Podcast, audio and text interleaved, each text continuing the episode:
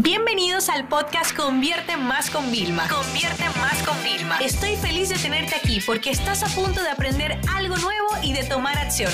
Así que prepárate para tu dosis diaria de estrategias, tácticas y herramientas para escalar tu negocio con fans, publicidad y contenidos.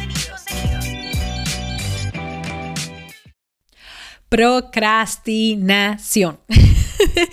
Esto es como a todos nos ha pasado. ¿Qué te voy a decir?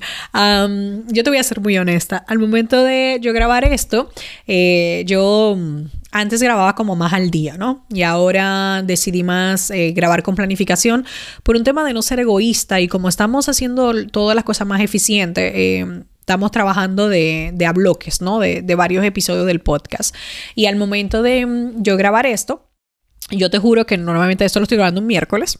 Eh, yo los miércoles hago mi sesión en vivo y en la tarde nadie me puede poner nada. Normalmente yo me tomo la tarde libre porque esas sesiones eh, me, me, dejan como, vamos a decir, el low de energía. O sea, te lo juro. O sea, es como que me la dan, pero yo lo doy todo ahí en el vivo, ¿sabes? Entonces luego no me pongo nada. A veces me apetece hacer cosas, a veces no. Entonces, bueno, yo no iba a hacer nada y de repente, nada, estoy como ahí y digo, ¿ay qué? Voy a subir porque me apetece grabar los episodios que ya me lo habían mandado hace varios días em, el equipo ya unas referencias y tal que a mí me gusta para poder trabajar de base y, yo dije, pues sabes qué, me voy a poner. Entonces me pongo tal, hago mis ediciones de todas las cosas que yo quiera agregar en función de, lo que hay. Muchas veces las ideas son mías, a veces son de mi equipo, eh, son de las preguntas que ustedes nos hacen, de lo que dejan en comentarios en redes sociales. O sea, es como el resultado del podcast es una escucha gran activa, vamos a decirlo así, ¿no? Entonces yo, eh, vamos a decir, por ende, iba a procrastinar, pero no pasó. Porque yo lo que he aprendido es a respetar el, impulso que tú tengas, la energía que tú tengas, las ganas que tú tengas. Entonces, si yo no hubiera querido hacer nada, literalmente yo no hubiera hecho nada. Me hubiera puesto a hacer algunas cosas con las manos, me hubiera puesto a jugar con mi hija, a ver una serie que me encanta o a estar una hora en Instagram porque, ¿sabes qué? Me lo merezco después del trabajo que yo hice, ¿no?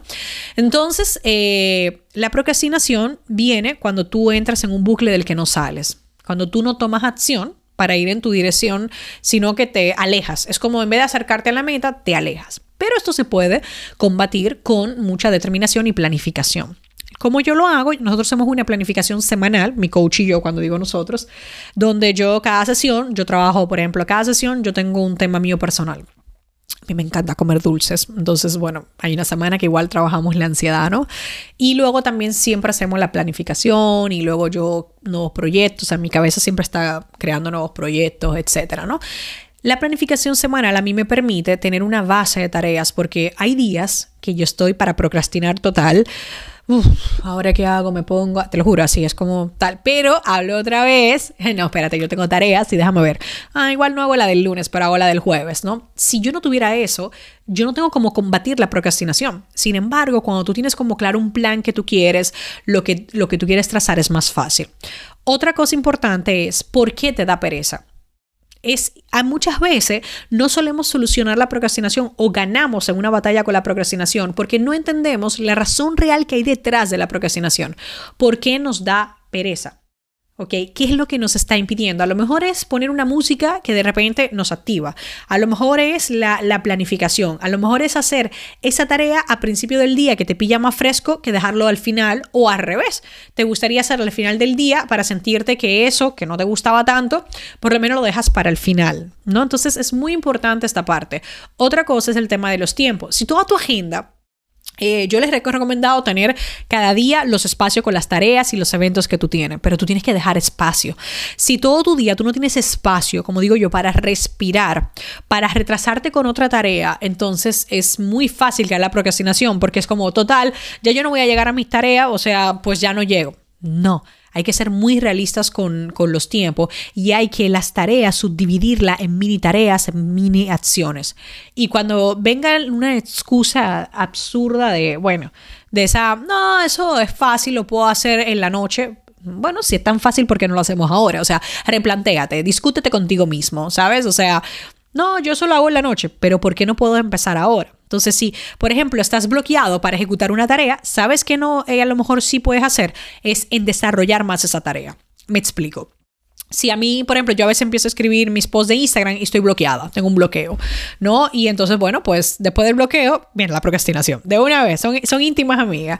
Entonces yo digo, bueno, pues espérate, estoy bloqueada, pero por lo menos déjame apuntar unos bullet points. Y hay veces que yo me, me, o sea, ahí mismo lo escribo.